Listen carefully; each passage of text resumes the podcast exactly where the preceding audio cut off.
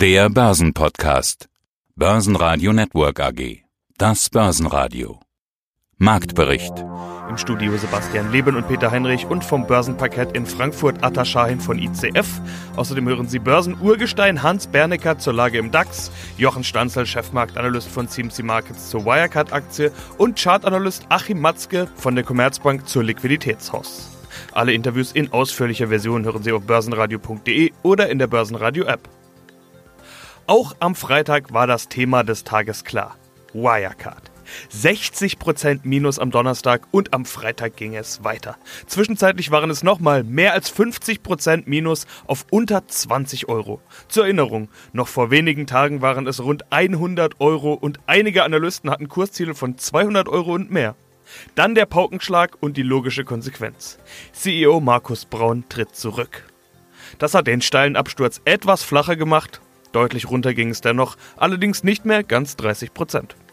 Mein Name ist Atakan Schein, ich bin hier zuständig für die derivativen Produkte an der Börse Frankfurt.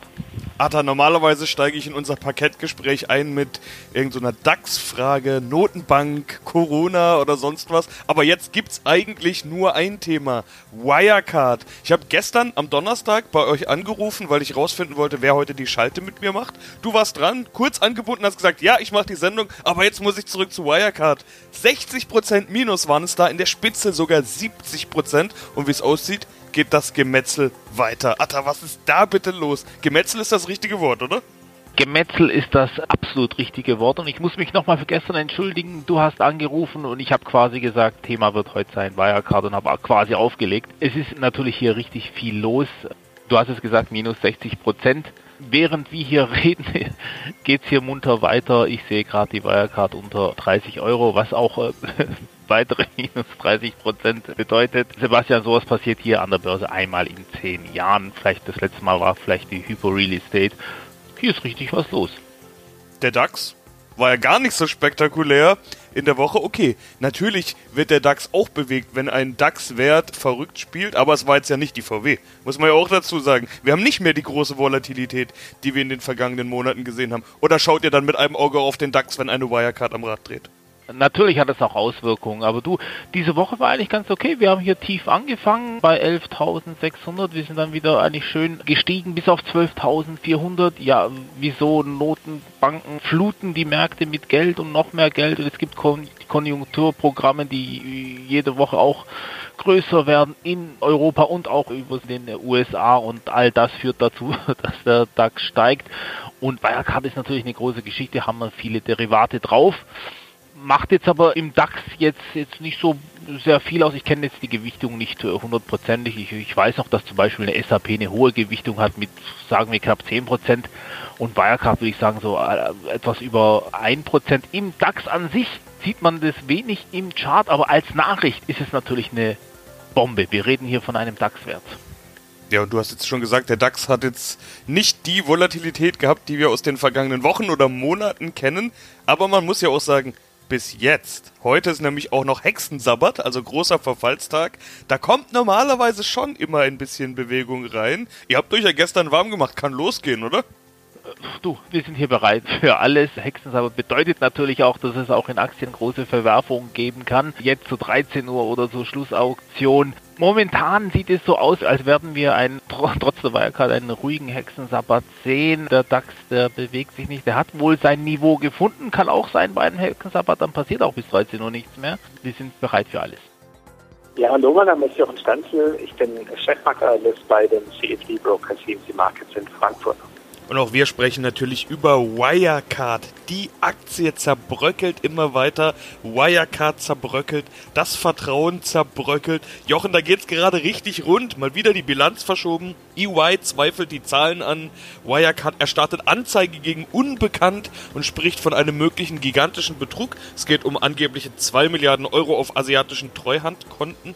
Und das alles bei einem DAX-Konzern. Sieht nach Horrorstory aus und die Anleger fliehen. 60% Minus am Donnerstag. Am Freitag waren es auch schon 40% Minus in der Aktie nochmal. Ein Börsenhändler hat mir heute Morgen gesagt, ihm fehlen die Worte. Welche Worte findest du dafür? dass das bei einem DAX-Konzern passiert, ist nicht schön, äh, ist aber an der Börse auch nichts Neues. Sobald Probleme bei der Bilanz auftauchen, ist das das Game Over erstmal für ein Unternehmen. Ob es aus dem DAX ist oder sonst irgendwo börsengelistet ist, Bilanzprobleme ist was, was überhaupt nicht geht. Und dazu kommt vielleicht jetzt dann auch die Kommunikation, ja, weil es halt jetzt dann erst über die Financial Times aufgeworfen wurde und dann wurde es dementiert immer, dementiert und so weiter. Und jetzt versucht man dann doch oder hat man in letzter Sekunde dann doch gesagt, ja, wir erstatten jetzt Anzeige gegen Unbekannte, sind es Opfer von irgendwelchen außerhalb von Wirecard stattgefundenen fälschlichen Transaktionen, was auch immer da dran ist. Man weiß es nicht. Als Anleger ist das hier sehr, sehr bitter, zumal ja viele Analystenhäuser die Aktie ja auch empfohlen haben mit Kurszielen jenseits der 200 Euro Mark. Wir sind jetzt hier zeitweise unter 22 Euro gewesen. Also das zeigt eben Bilanzgeschichten und Unsicherheiten, die gehen überhaupt nicht auch bei einem Geschäft, das eben grundsätzlich ja offensichtlich sehr stark läuft wie bei Wirecard. Was wird jetzt aus der Wirecard-Aktie? Die war ja vor ein paar Tagen noch irgendwie bei rund 100 Euro, jetzt sind es noch rund 20. Ja, ich könnte jetzt anfangen, charttechnisch zu argumentieren, dass es bei der 22 Euro und auch bei der 20 Euro, die gestern, nachdem die Nachricht rauskam, dass eben die Bilanz erneut nicht veröffentlicht wird, das war jetzt die vierte Verschiebung, und äh, als das war, dann gibt es ja an der Börse immer Volatilitätsunterbrechungen. Also wenn bestimmte Grenzen, die die deutsche Börse für Aktien festlegt, wenn die zu stark schwanken, dann wird der Handel unterbrochen und dann gibt es ein Auktionsverfahren. Da wird also der neue Markträumungspreis festgestellt für die Wiederaufnahme des Handels nach dieser Handelspause. Und auch heute haben wir eine Handelspause nach der anderen, weil eben die Volatilität so hoch ist. Jetzt ist es so, dass gestern im Auktionsverfahren kurz ich auch schon die 20 Euro aufflackern gesehen habe, ganz kurz, und dann haben wir wieder eine Erholung gemacht. Und jetzt scheinen wir dieses Niveau nochmal zu testen. Aber das heißt nicht, dass das schon das Ende des Ausverkaufs war. Das hängt jetzt von Entscheidungen ab, von Personen, die von der BaFin im Vorstand, ja auch bei Ernst Young und so weiter die Bilanzprüfer und, und was ist da wirklich gewesen, dass extrem viel Unsicherheit in einem der sensibelsten Themen überhaupt, die überhaupt nicht irgendwie schief gehen können, wie ich gerade schon gesagt habe bei der Bilanz. Also extrem viel Unsicherheit. Und viele fragen mich, viele Kunden, warum beendet man den Handel nicht komplett? Nun, es ist Wirecard ja erstmal nichts äh, vorzuwerfen, dass sie gegen die Listing-Regeln verstoßen haben, dass sie da irgendwas Illegales gemacht haben. Das ist halt jetzt offen. Es ist Unsicherheit, was ist denn da wirklich passiert. Das muss ermittelt werden. Das ist schon eher mehr ein Kriminalfall, als dass es eine Anlagestory jetzt wäre. Das überschattet jetzt alles, herauszufinden, was ist da passiert, wer hat da Schuld, was ist da wirklich im Detail passiert. Und so wie es scheint, ist es nicht so einfach, das aufzuklären, aber könnte es auch eine gewisse Zeit mit sich führen. Und in der Zwischenzeit ist da halt viel äh, Ton zerbrochen und zerschlagen worden, auch viel Anlegervertrauen ist passé, ist vorbei und das könnte sehr lange dauern, bis es wieder aufgeholt wird. Für den DAX bedeutet das allerdings keine Unruhe, denn Wirecard ist nur gering gewichtet. Und wenn dann ein Schwergewicht wie SAP an der DAX-Spitze steht mit mehr als 2,5% plus, dann kann sich sowas ausgleichen. Trotz Hexensabbat ist die Volatilität überschaubar. Der DAX war den gesamten Freitag im Plus. Neben SAP war die Luftfahrtbranche unter den Gewinnern mit Lufthansa und MTU. Lufthansa ja mit diesem Freitag zum letzten Mal im DAX gelistet. Am Montag erfolgt der Abstieg in den MDAX. Den Platz im DAX nimmt dann die Deutsche Wohnen ein. Der DAX schloss den Freitag mit 12.331 Punkten plus 0,4%. Der ATX in Wien verlor minus 0,3% auf 2.319 Punkte. Mein Name ist Hansa Bernecker. Ich bin Herausgeber des Börsenbriefes Die Aktienbörse in Düsseldorf und ich freue mich auf die gestellten Fragen. Unser letztes Interview hatten wir im Down, im Corona-Down, im Börsendown, im DAX-Down und damals sagten Sie zu mir, Heinrich, Sie können kaufen, was Sie wollen, es wird steigen. Okay, so ist es eingetroffen. Die Börsen stiegen ziemlich steil. War das jetzt sozusagen eine, eine Panikrallye, die wir gesehen haben? War das jetzt eine Lockdown-Lockerungsrallye in den letzten Wochen an den Börsen? Machen wir es nicht so kompliziert. Wir haben natürlich unter dem Eindruck der Epidemie einen Zusammenbruch der Märkte erlebt. Und zwar weltweit. Mit einem bisschen zeitlichen Abstand, aber im Wesentlichen mit einem richtigen Verkaufsrausch bis zum 20. März. Daraus entwickelte sich, wie immer nach einem solchen Ausverkauf, zunächst mal eine sehr scharfe Korrektur. Und ich habe gesagt, jetzt können Sie alles kaufen, bezogen jetzt auf den DAX. Sie befinden sich im Supermarkt und können alle Qualitäten zum halben Preis bekommen. Das war richtig. Ab 12.000, das habe ich dann ferner gesagt, ist der Übergang vom Supermarkt zum Feinkostladen ist anzunehmen. Und in dieser Situation befinden wir uns jetzt. Was ist daraus zu entnehmen? Die Börse hat zunächst mal den Crash, den sie da veranstaltet hat mit dem Ausverkauf aus Angst, zunächst mal egalisiert oder glattgestellt. Jetzt befinden wir uns in der Situation des Übergangs, dass jede weitere Entwicklung der Kurse nun mit den jeweiligen Belegen der Unternehmen kompatibel sein muss. Das steht uns für die nächsten Wochen bevor.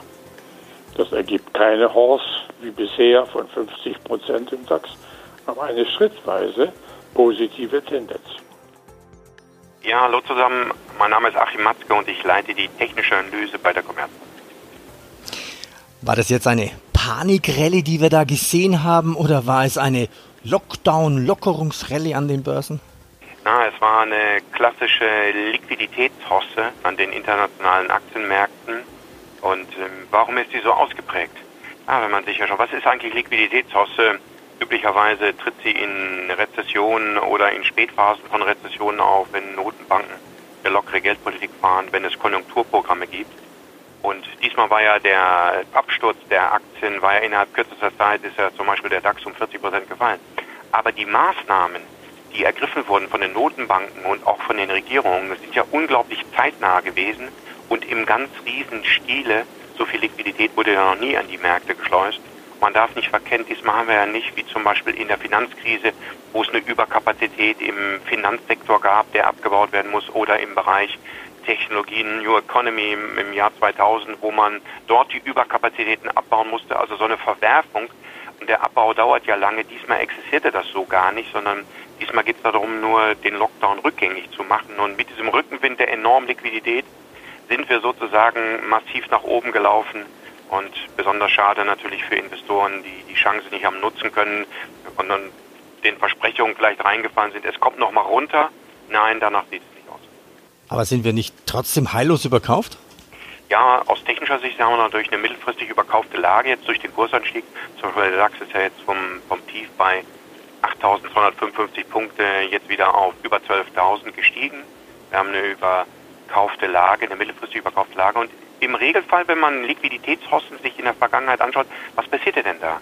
Wenn ich so einen enormen Aufwärtsschub habe, wie wir ihn ja jetzt gesehen haben, Danach gehen die Börsen im Regelfall in so Seitwärtskonsolidierungen über, bisschen getrieben von dem Newsflow, mal was Gutes, mal nicht so gut.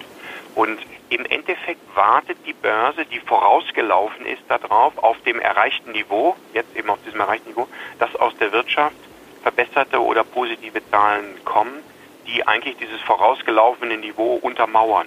Und diese Liquiditätshosse, es gibt ja weiter Liquidität, im Regelfall sorgt die dann dafür, dass wir es versuchen sollten, nach oben weiter zu steigen, aber nicht mehr mit dem Tempo, was wir gesehen haben. Da ist er viel vorweggenommen. Das bedeutet für den DAX, dass wir jetzt eine Konsolidierung im Bereich 11.500, 13.000, so in dem Bereich fahren. Freundlicher Grundton. Es kann sich hinziehen, mal die mittelfristig überkaufte Lage muss abgebaut werden. Und im Laufe des Jahres darf man sich nicht wundern, wenn wir es nach oben weiter müssen. Börsenradio Network AG Marktbericht